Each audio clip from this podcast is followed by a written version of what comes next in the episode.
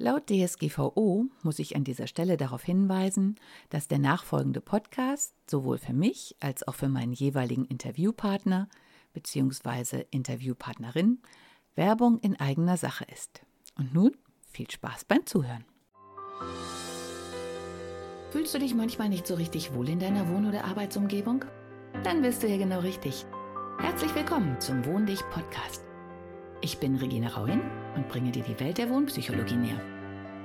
Du wirst deine Wohn- und Lebensumgebung so gestalten können, dass sie nicht nur eine positive Wirkung auf dich hat, sondern auch auf deine Gesundheit, deine Leistungsfähigkeit und dein Wohlbefinden. Bist du bereit, deine Räume neu zu erleben?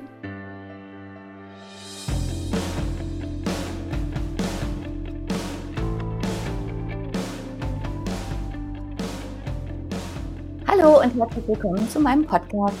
Heute ist eine Folge im Interviewstil und zwar geht es um das Thema äh, Demenzbetreuung. Ich habe als wunderbare Interviewpartnerin die Diana Stelzer, die selber in der Demenzbetreuung arbeitet und sich ein Herzensthema, ihr Herzensthema auslebt, und zwar äh, Menschen, die auch zu Hause Angehörige pflegen, einfach aufzuklären, äh, was dieses Thema für einen bedeutet und was Demenz eigentlich ist und vor allen Dingen, wie man zu einem friedlichen Miteinander kommt. Herzlich willkommen, Diana. Hallo, Regine. Ich schiebe noch eine kleine Anleitung davor, warum ich dieses Thema so spannend finde, weil unsere Zuhörer das noch nicht wissen. Äh, für mich war der auslösende Faktor eine Fortbildung der Lichttechnischen Gesellschaft. Und zwar ging es darum, dass in Köln in einem Demenzheim man halt eine Testphase hatte zum Thema HCL, das ist Human Centric Lighting. Und man hat da festgestellt, weil Demenzkranke ja oft nachtaktiv werden, dass man mit Hilfe des Lichtes, was sehr stark an der Abfolge des normalen Sonnenlichtes gekoppelt ist, eine Chance gefunden hat, bei Demenzkranke wieder in einen Rhythmus zu bringen und damit natürlich sehr viel Stress von Pflege äh, und auch von den Patienten wegzunehmen. Und mir ist dieses Erlebnis halt sehr, sehr beeindruckend in Erinnerung, weil auch da gab es eine sehr engagierte Pflegerin, ähm, die dann auch Chefin des Unternehmens war, die uns als Innenarchitektin halt wirklich ans Herz gelegt hat, ja, dass es so viele kleine Dinge gibt, die wir beachten können. Also das, was mir halt am meisten in Erinnerung war, war, dass wir keine Spiegel in den eigentlichen Hauptraum rennen, äh, hängen, weil die Demenzkranken halt meistens in einer anderen Zeit leben und sich von daher viel jünger fühlen, als sie sind und dann denken, da steht ein Fremder in ihrem Zimmer. Und so gibt es, glaube ich, ganz viele kleine Sachen, äh, auf die man selber gar nicht achtet und die ganz schnell, äh, ja, gerade in, in diesem Zusammenspiel auch, muss man jetzt einfach mal so sagen, auch mit Aggressionen, mit Frust, mit alten Gefühlen, gerade wenn es um Familienmitglieder geht, die plötzlich so ganz anders werden, ähm, hochkommen. Und deswegen finde ich das ganz toll, dass Diana uns aus ihrer Praxis ja eigentlich die Basistipps geben kann. Und daher ist meine erste Frage an dich, Diana. Ja, was war für dich so dieser auslösende Moment, um auch diese Instagram-Plattform zu starten? Ich erlebe ähm, ganz viel in meiner Arbeit im Altenheim, wo praktisch die Angehörigen ihre Liebsten bei uns haben, dass sich Fragen auftürmen, wie zum Beispiel, ähm, mein Papa war immer ein guter Esser, der isst jetzt nichts mehr. Oder Fragen, warum reagiert er so aggressiv? Hat er früher nicht gemacht. Es ist einfach, weil die Menschen Wissen haben über Demenz, aber meistens, dass sich das Kurzzeitgedächtnis abbaut und das aber nicht tiefer geht, was sie dann erleben in ihrer eigenen Welt oder wie sie es erleben. Und das möchte ich den Menschen eigentlich ein bisschen näher bringen. Ja, das ist ganz wichtig, weil ich, ähm, du hast ja einen Instagram-Account, ähm, DI ähm, minus äh, oder nicht minus Unterstrich Demenz und Praxis. Und das ist ja auch der Punkt, wie ich auf dich gestoßen bin. Und ich fand das halt so beeindruckend. Ja, man merkt also deinen Post an, wie viel, ähm, ja, wie wichtig dir das Thema ist. Und, und alleine schon von den, du hattest ja relativ neu gestartet, von diesem ersten Post wurde mir auch klar, wie groß dieses Gebiet eigentlich ist und wie ahnungslos wir sind. Denn das, was mich auch damals bei dem Besuch in der Kölner ähm, äh, ja, Betreuung so fasziniert hat oder auch umgetrieben hat, ist, kann man irgendwie feststellen, in welcher Zeit derjenige im Moment eigentlich ist? Also es gibt da keine Richtlinien und äh, das ist immer alles individuell, aber man kann, man muss genau zuhören, was die, was die uns erzählen. Also nicht nur hinhören, sondern zuhören. Es sind so gewisse ähm, Schlüsselwörter. Also Schlüsselwörter sind jetzt so Sachen wie der ja. Hund oder die Katze oder die Kuh. Also es ist wichtig hinzuhören. Man kann es erkennen. Wenn jetzt zum Beispiel jemand sagt, sagen wir mal, wir haben ein Ehepaar vor uns. Mhm. Und die Frau spricht mit ihrem Mann und der Mann sagt, das haben wir bestimmt schon öfters mal gehört, was willst denn du, alte Schachtel von mir? Dann ist es aber so, dass er nicht böswillig ist, sondern er lebt momentan in der Zeit, wo er ein junger Mann ist, der eigentlich eine junge Frau will und nicht seine ältere Partnerin, seine Oma als Partnerin. Mhm. Das sind so Sachen, wo man einfach hinhören muss und dann kann man erkennen, wo er eventuell gerade in seiner eigenen Welt ist. Das heißt also, ähm, wenn man jetzt nicht zum Beispiel die Ehefrau ist, sondern eher das Kind oder das Enkelkind, ist es halt auch wirklich wichtig, viel über das Leben desjenigen zu wissen, so, um auch so Trigger irgendwie vielleicht herauszufinden. Ja, das ist, das ist schon, schon wichtig, wichtig im Altenheim, aber die Angehörigen an sich, die wissen ja eigentlich viel von, von ihren Großeltern, von ihrem Mann, von ihrer Mutter. Man muss es einfach dann akzeptieren und die Situation nicht bewerten und nicht von sich ausgehen, oh, jetzt kennt er mich nicht mehr, der liebt mich nicht mehr, sondern einfach bestätigen, einfach sagen, wenn die Tochter dann die Frau ist, einfach die Situation mitspielen, einfach drauf eingehen. Das ist es, ist das Wichtigste. Und so kann man auch äh, Konflikte vermeiden. Könnte man auch Konflikte vermeiden. Der Demenz kann man nicht immer sagen, das ist es so und das wird es so und das bleibt es so. Man fängt in der Demenz immer wieder von vorne an, immer wieder von neuem, oft auch alle fünf Minuten. Ja, ich glaube, das ist das, was es halt so anstrengend macht, weil ich erinnere mich jetzt, wo du das erzählst, auch daran, ähm, dass auch in Köln halt die, die Chefin sagte, ja, ähm, äh, es war zum Beispiel ein Fall, dass dann jemand sein Butterbrot genommen hat und damit so wie den Tisch gewischt hat, wo dann jeder in Anführungszeichen unwissend oder normale Mensch dann sagt, oh Gott, oh Gott, was macht derjenige da? Äh, und sie dann gesagt hat, naja, für den ist das gerade der Putzlappen und der macht sauber. Ähm, genau. Und deswegen dieser Perspektivwechsel immer äh, viel wichtiger als zu sagen, als diese Beurteilung, die ja immer ganz schnell kommt. Ne? Ja, ja, genau. Man, mu man muss hinschauen, reflektieren und bestätigen. Also schon auch überlegen, was könnte der jetzt machen. Und da dazu gehört einfach das Basiswissen, was in der Demenz passiert, was passiert in dem Gehirn. Ja, genau, das ist ein guter Punkt. Vielleicht kannst du uns so ein bisschen eher so, so eine Ahnung davon geben, wie man sich das so vorstellen muss. Also in der Demenz verliert man das Kurzzeitgedächtnis. Das heißt, man geht ab dem Zeitpunkt, wo die Demenz eintritt, das ist wie so eine, kann man sich wie so eine Linie, eine Skala vorstellen. Und dann machen wir jetzt einen Strich. Am Anfang sind wir geboren und dann machen wir am dreiviertelsten Stelle von der Linie machen wir einen Strich. Da, die, da beginnt die Demenz.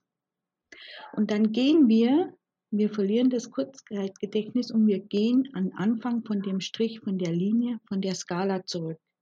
Das heißt, wir gehen ins jugendliche Alter, wir gehen in die Pubertät, wir gehen ins kindliche Alter zurück. Ach, so weit.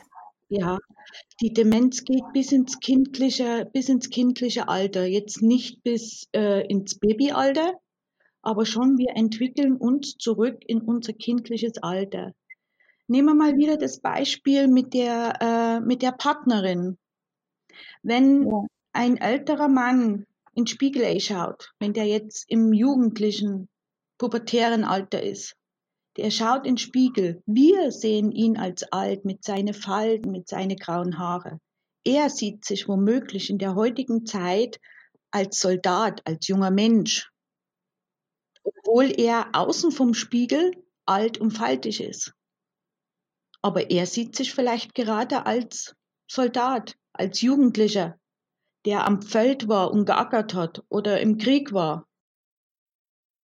Ja, da sprichst du so gesehen auch ein wichtiges Thema an, was mich auch immer umtreibt, weil natürlich gerade in, in den Ge Generationen im Moment äh, auch Kriegserlebnisse mit Sicherheit eine Rolle spielen Ja. und da wahrscheinlich ja Geräusche oder Gerüche auch wieder Dinge hochkommen, die wahrscheinlich nicht unbedingt erfreulich sind oder nicht immer. Ne? Ja, das spielt auch eine Rolle. Ja, ähm, das andere wäre ja, äh, kann man bewusst auch steuern oder ihn in eine bestimmte Zeit bringen, gerade durch Gerüche oder diese Dinge?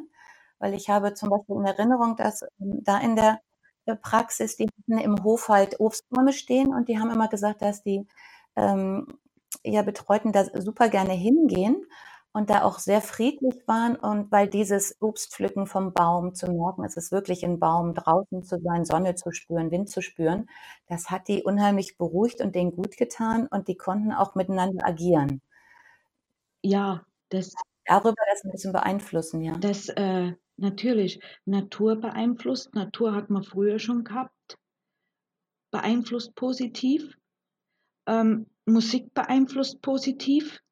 Man kann mit Farben positiv beeinflussen und natürlich auch mit Gerüchen, ganz klar. Alles, was die, die Wahrnehmung, äh, praktisch die Wahrnehmung stimulisiert. Ja. Ja, mich treibt das auch immer ein bisschen um, weil ich immer denke, man, man kann ja auch, wenn, wenn man noch gar nichts sozusagen hat, auch so ein bisschen vorbeugen, vielleicht, dass man auch dann schon anderen sagt, was ist mein Lieblingslied, äh, was rieche ich gerne, einfach so, damit die anderen Bescheid wissen, falls mal sowas passiert. Ne? Es kann ja auch unter anderen Umständen vielleicht wichtig sein, dass man so Trigger hat. Und ich glaube, man, man lernt sich ja auch dann viel besser kennen, also egal mit wem man darüber spricht, dass man äh, seinem Umfeld auch vorher schon ein paar Tools an die Hand gibt und sagt, boah, das ist schön. Äh, ja, ich habe auch so, es gibt doch auch äh, so schöne Filme, wo man dann auch sieht, wie, wie die Musik halt in dem Gehirn was auslöst und äh, auch diese Die- Fröhlichkeit wieder hochbringt. Ne? Mhm, mhm, mhm. Da ist es äh, äh, wichtig, ähm, eben auch über die Biografie zu arbeiten. Was hat er früher gern gemacht? Was hat er zum Beispiel im Garten gearbeitet? Was hat er gerne, äh, äh, hat sie gerne gestrickt? Hat sie gerne gelesen? Und diese, äh, dieses Hobby in den Alltag mit einbeziehen. Wenn die nämlich beschäftigt sind, es muss nicht lange sein, es können zehn Minuten sein. Es kommt immer auf die Demenz drauf an, weil oft ist man auch nach zehn Minuten auch überfordert, weil die ja dieses, dieses Wandeln im Kopf, dieses Aufnehmen und Abarbeiten, Umsetzen im Kopf, das können die nicht mehr oder das ist ums tausendfache verlangsamt wie bei uns. Aber einfach einbeziehen. Man kann vorbeugen, wenn man sie einbezieht, ihnen eine Beschäftigung gibt. Und da ist es halt wichtig, dass man weiß, was die früher gemacht haben. Ihnen was geben, wo sie Spaß hatten und wo sie zum Ziel kommen. Es muss ein Ziel da sein, ein Erfolg. Und wenn es ein minimaler Erfolg ist, Ja, was könnte das zum Beispiel sein? was könnte das zum Beispiel sein? Ja, wie schon unser, unser Apfelbaum. Wenn man früher einen Garten hatte, dass man hergeht und sagt, der Demente versteht ja jetzt nicht mehr, wenn man sagt, komm, mach mal schnell, sondern einbeziehen. Opa, ich bräuchte mal schnell, dein, ich bräuchte mal schnell deine Hilfe. Kannst du mir vielleicht schnell helfen? Dann hat er die Aufmerksamkeit, er fühlt sich bestätigt und er wird gebraucht. So, und dann kann man sagen, heb mir mal schnell die Äpfel auf, pflück mir mal schnell die Äpfel. Kannst du mir mal das Loch ins Holz bohren? Ich mache viel Holzarbeiten in der Arbeit. Ich nehme immer meinen Akkuschrauber mit und ein Stückel Holz. Wir machen Bilderrahmen für die Tische, alles. Die sind so glücklich, wenn man denen den Akkuschrauber in die Hand gibt. Ich halte das Holz, da bohren die ein kleines Loch rein, ein minimales, dann schrauben die das zusammen. Ihnen eben solche Aufgaben geben. Oder wenn die Oma gern genäht hat, reißt du ruhig schon mal einen Knopf von der Jacke ab, tatzt das hin und lasst den Knopf annähen. Die dürfen sich auch mal mit der Nadel pieksen. Es ist ganz egal, das ist, das Pieksen ist wieder Tastsinn, äh, die, die Empfindlichkeit spüren, wieder die, Entschuldigung, das war jetzt mein Laptop, wieder spüren, einbeziehen. Ruhig mal, auch wenn man nichts zu Hause hat, auch mal was kaputt machen und mal hingeben und sagen, mach mir das mal. Oder mal nicht die Spülmaschine benutzen, einfach mal das Geschirr abspülen und abtrocknen lassen. Ah, ja, genau, es sind so schlichte Dinge, deswegen, äh, das kann ja jeder leisten. Ne? Oder Ja. ich, ich denke auch, immer, früher haben wir ja eigentlich alle auch äh, gehäkelt oder gestrickt oder solche Mhm. Dinge, oder ist das kompliziert? Oft hat man den Gedanken, dass man sagt, oh, meine Mama ist jetzt dement, die muss ich jetzt einpacken. Nee, einfach, einfach mal machen lassen. Ja, ein bisschen Vertrauen auch haben dann, ne, dass die Prozesse wieder hoch weil das sind ja tatsächlich so wie Fahrradfahren. Ich glaube, die sind tief im Gehirn gespeichert, dass das dann ganz automatisch geht, wenn man nur weiß, dass es der Prozess ist, oder? Ja, genau so ist es. Ich würde es einfach, einfach und nicht, nicht davon ausgehen, es muss jetzt perfekt sein. Um Gottes Willen. Man darf nicht vergessen, sie sind nicht mehr vom Gehirn her die Menschen, die wir sind. Da darf eine Linie schief sein, da darf der Teller mal runterfallen. Egal, es muss nicht perfekt sein. Einfach nur machen lassen und vor allem bestätigen. Ja, äh, mir fällt gerade dazu ein, im Prinzip ist es ja auch so 'n so 'n Spagat. Also, wenn ich mich innerlich ganz jung fühle, aber meine Motorik ist ja 'ne alte. Kommt da nicht auch manchmal Frust auf? Natürlich. Deswegen nicht korrigieren.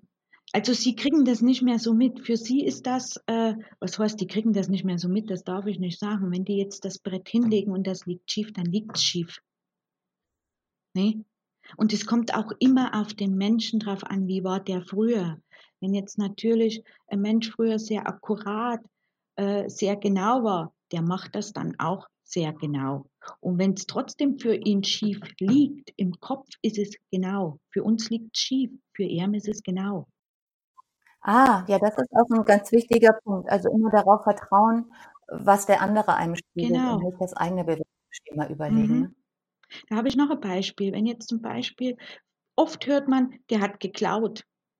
Das ist die klauen nicht. Die räumen auf, so wie sie früher aufgeräumt haben. Und das einfach bestätigen und dann hingehen und sagen: „In 'nen ordentlichen Haushalt findet sich alles wieder. Darf ich dir helfen beim Suchen?“ Nicht einfach hingehen und suchen, weil man kann in seine Privatsphäre in seinem Kopf hat er 'ne Privatsphäre eindringen. Das Angebot machen. Immer wenn man Kontakt geht, das Angebot machen. Sagen: „Darf ich dir helfen? Darf ich dir helfen beim Suchen? Darf ich da reinschauen?“ Macht man das nicht, kann es zum aggressiven Verhalten kommen. Ja, ja, es ist ja auch äh, also, auch wenn bei uns jetzt jemand in den Raum reinstürmt und einfach die Schubladen auf aufreißt mit unseren privaten Sachen, wären wir ja auch nicht unbedingt glücklich, ne? Und man muss ja sich immer wieder vor Augen halten, man ist ja gar nicht mehr der Mensch also, der bekannte Mensch also, die Rolle, die man selber kennt für den anderen, kann man ja jemand ganz anderes sein? Ja, aber Also oftmals vergessen wir äh, ver vergessen wir das, weil wir erziehen ja selber auch unsere Kinder. Ich bin jetzt 'ne Mama, ich bin 50, ich erziehe auch meine Kinder. Wenn meine Kinder 10, 11 Jahre alt waren heute nicht mehr, heute hat sie 'n Freund, aber früher habe ich früher, wenn die in der Arbeit ist, mache ich's genauso. Wenn ich Sachen bügle, gehe ich ins Zimmer und stell's hin. Wir haben das so in uns drin. Also, ich habe das so in mir drin. Ne, und wenn die zu Hause sind, die haben ja dann trotzdem ihre Privatsphäre. Wir vergessen das wahrscheinlich durch die Erziehung unserer Kinder. Man kann dann bei ihnen eindringen. Ja, das stimmt, weil ich äh, ich erinnere mich auch sehr lebhaft, als ich in der Pubertät war, dass ich auch mitnichten wollte, dass da einfach plötzlich jemand im Zimmer steht, ne? Also, da sind wir ja auch wieder bei den bei der Wohngeschichte, um die es natürlich auch immer geht. Ähm, wenn ich jetzt grade so überlegt habe, weil du auch sagst mit dem Wegräumen, macht es dann nicht auch Sinn, dass die auch für sie vertraute Möbel, die sie auch schon lange haben und an denen sie hängen, auch mitnehmen dürfen? Ja, das ist äh, das finde ich persönlich sehr wichtig, machen nicht viele Heime. Ich finde das unbandlich wichtig, weil wie gesagt, da sind wir wieder bei unserer Skala. Die gehen zurück in ihre Jugend, in ihren jugendliches Erwachsenenleben.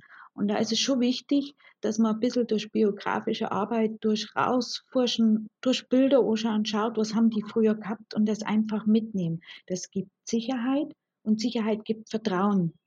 Und Vertrauen ist eigentlich das A und O auch in der Demenz und in der zwischenmenschlichen Beziehung bei der Demenz, ne? Also, das ist sehr, sehr wichtig. Ja, ich über auch grade, wenn ich mich an so Filme mit verlorenem Gedächtnis zum Beispiel erinnere, dann ist ja einer der kritischen Momente eigentlich immer so dieses Aufwachen. Und wachen die ja sozusagen, wenn sich das immer so schnell ändert, haben die ja in in 'ner ziemlich äh, heftigen Abfolge ganz oft am Tag, dass sie da stehen und nicht mehr wissen, wer sie sind, wo sie sind und so was. Und ich hatte jetzt gerade so den Gedanken, wenn man also auch im Zimmer ähm, Jugendfotos aufstellt, Familie zeigt, die, die auch, dass man ihnen spiegelt, das und das äh, mache ich ja gerne und der bin ich oder ähm, ja, denen auch schon so gesehen, wenn man sich selber mal in die Perspektive versetzt, okay, ich liege da, wache auf oder ich sitze da und gucke irgendwo hin, dass, dass derjenige möglichst immer ganz schnell, bevor er überhaupt in diese Unsicherheit reinkommt, schon irgendwas sieht, was ihm sehr vertraut ist, also was eigentlich ja auch dann alt ist. Ne? Ja, Bilder sind, sind sehr wichtig.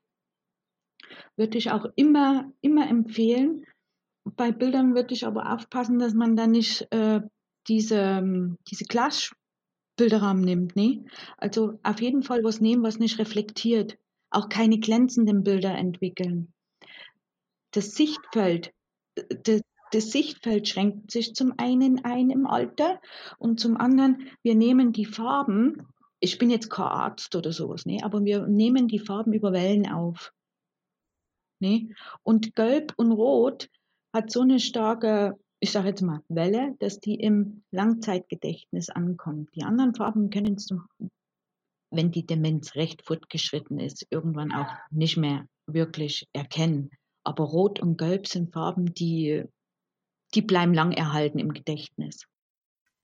Ach, das ist sehr spannend, auch, auch in dieser Intensität, weil ich weiß auch, dass äh, in Köln hat die Innenarchitektin mit dem Architekten, also es ist so ein bisschen, äh, es, ja, ich muss diese Animosität so ein bisschen mal hervorheben, weil meistens die Architekten oder oft Männer sind und die Innenarchitekten meistens weiblich. Und da war tatsächlich auch so eine Diskussion, die haben sich sehr lange über die Farbe gestritten.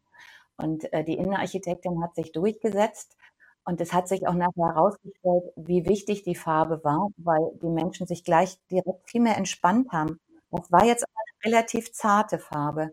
Ist dieses Gelb und Orange, weil Rot ist ja durchaus äh, auch, kann ja auch aggressiv machen in der großen Fläche. Ähm, nimmt man wirklich die reine Farbe oder nur an, dass man in diesem Spektrum bleibt?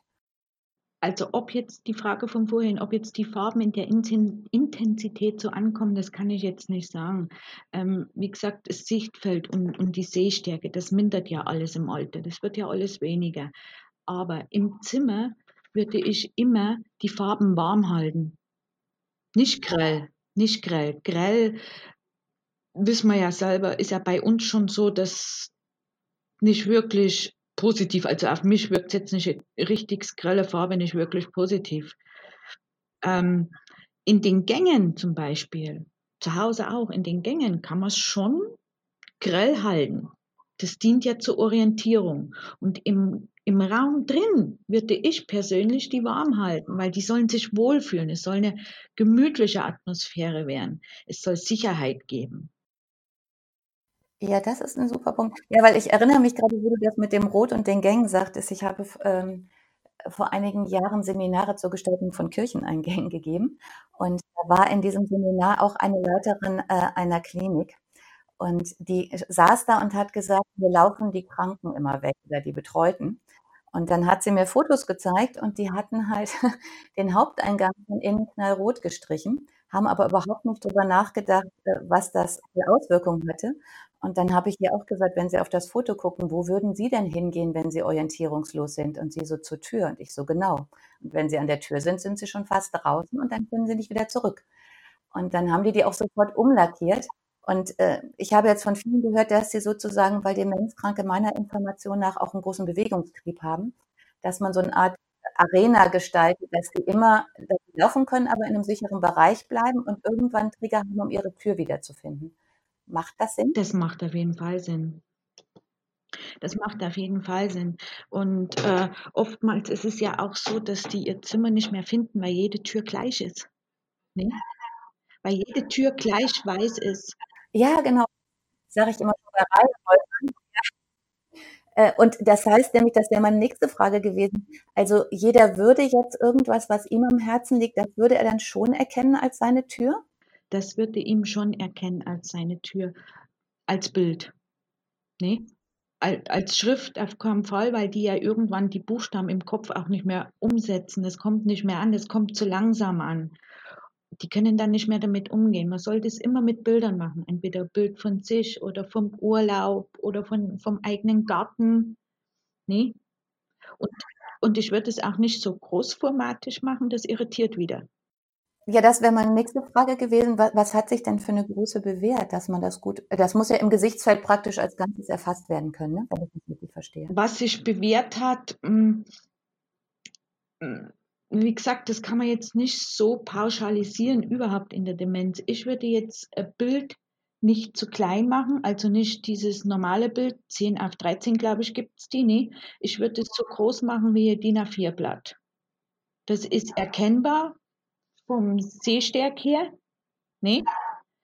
Man darf ja nicht vergessen, oft vergessen die die Brillen. Also ich würde das Bild absolut nicht zu klein machen, weil wie oft läuft ein äh, Senior oder Bewohner oder der Opa los und hat die Brille nicht dabei. Ja, nicht nur der, ja. gesagt. Also ich würde Minimum A4-Blatt nehmen. Ja. Und dann ist die nächste Größe A3, nee? Ja, genau, A3. Aber größer auf keinen Fall nicht mehr weil das einfach irritiert. Das ist zu viel Input. Für, ja, das heißt, fürs Gehirn. Äh, sollte es ja dann auch ein Bild sein, was relativ klar strukturiert ist. Also nichts Abstraktes, sondern wirklich, dass man auf einen erfassen kann, was da drauf ist. Ne? Ja, genau. Und am besten auch äh, mit der Jugend im, in Verbindung steht. Wie gesagt, ein Hobby. Das kann der Hund sein, den er geliebt hat. Das kann die Katze sein. Das kann der Hasenstall sein. Das kann ein Werkzeug sein, seine Werkstatt sein. Oder die Nähmaschine. Oder wenn es gerne Lehrerin war, wo sie an der Tafel steht. Nee, einfach auch erkennbar für den Menschen ist, der da drin wohnt. Ja, das ist super. Was mir jetzt gerade, wo wir beim Gehen sind, noch eingefallen ist, wie ist das mit dem Fußboden? Gibt es da auch Stolpergefahren? Also macht es mehr Sinn, einen, einen, glatteren Boden zu nehmen oder ist es angenehmer zum Beispiel, dass Sie auch wegen der Geräusche auf einem Teppich gehen? Oder gibt es noch was ganz anderes, was sich bewährt hat? Also Sie können ja diese Bodenstrukturen irgendwann sowieso nicht mehr erkennen. Nee? Und glänzende Sachen reflektieren. Glänzende Sachen, wenn dann zum Beispiel, ich habe da äh, ein Beispiel.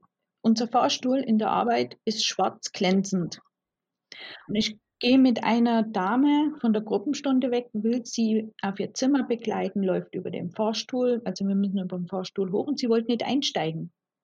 Da ist ein Loch, hat sie zu mir gesagt, weil der Boden schwarz und glänzend war. Und schwarz und dunkel sind Farben zum Beispiel, die Angst hervorrufen können. Das sind Farben, die die Erde, also wenn man pflanzt, Erde widerspiegeln, die das Wasser widerspiegeln.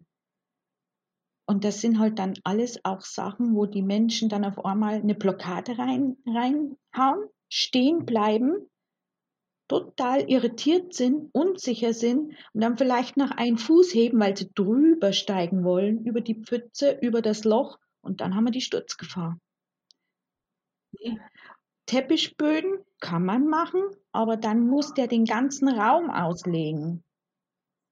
Nicht kein, kein Teppich als Brücke, wie man vorher gesagt hat, reinlegen, ist auch wieder Sturzgefahr, zumal man dann auch mit einem Rollator hängen bleiben kann. Ne? Mhm, ja, das ist ja auch immer eine Reinigungsgeschichte, ob man das, das überhaupt alles das so auch, hinkriegt. Ja. Ne? Also die meisten Altenheime haben Bodenbelege drin.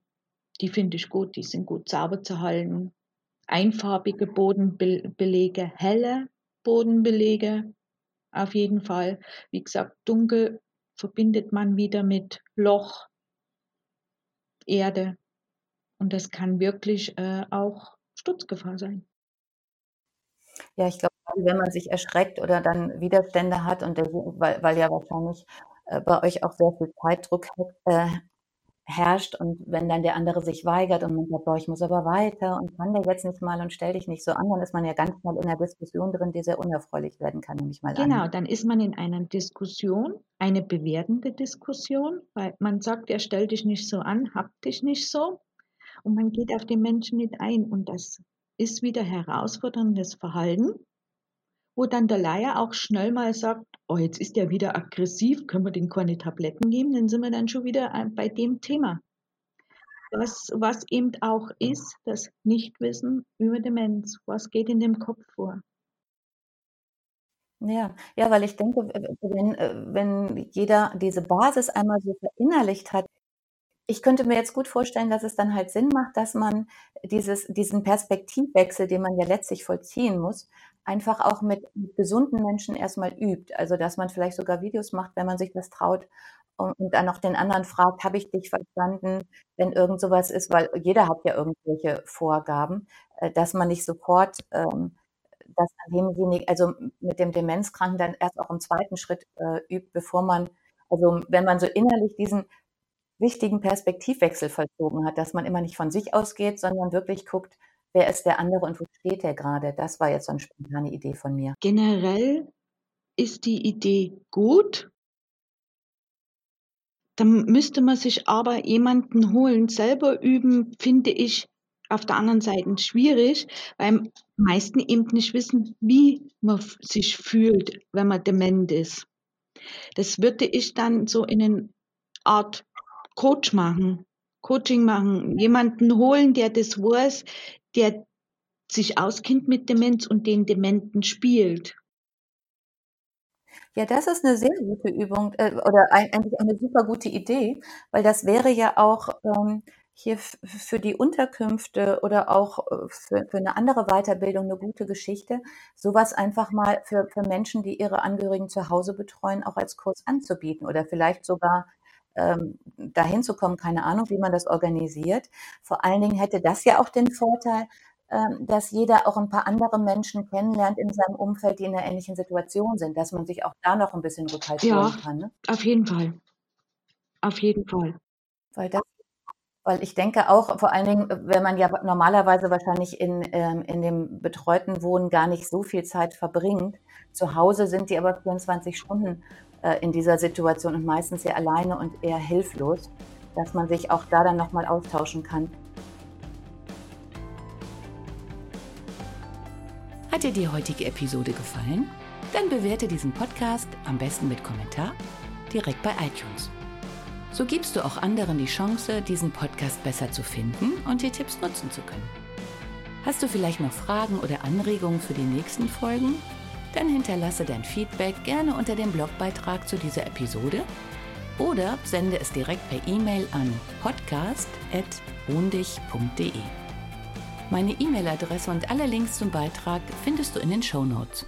Und denke immer dran, wohn dich und entfalte deine Persönlichkeit.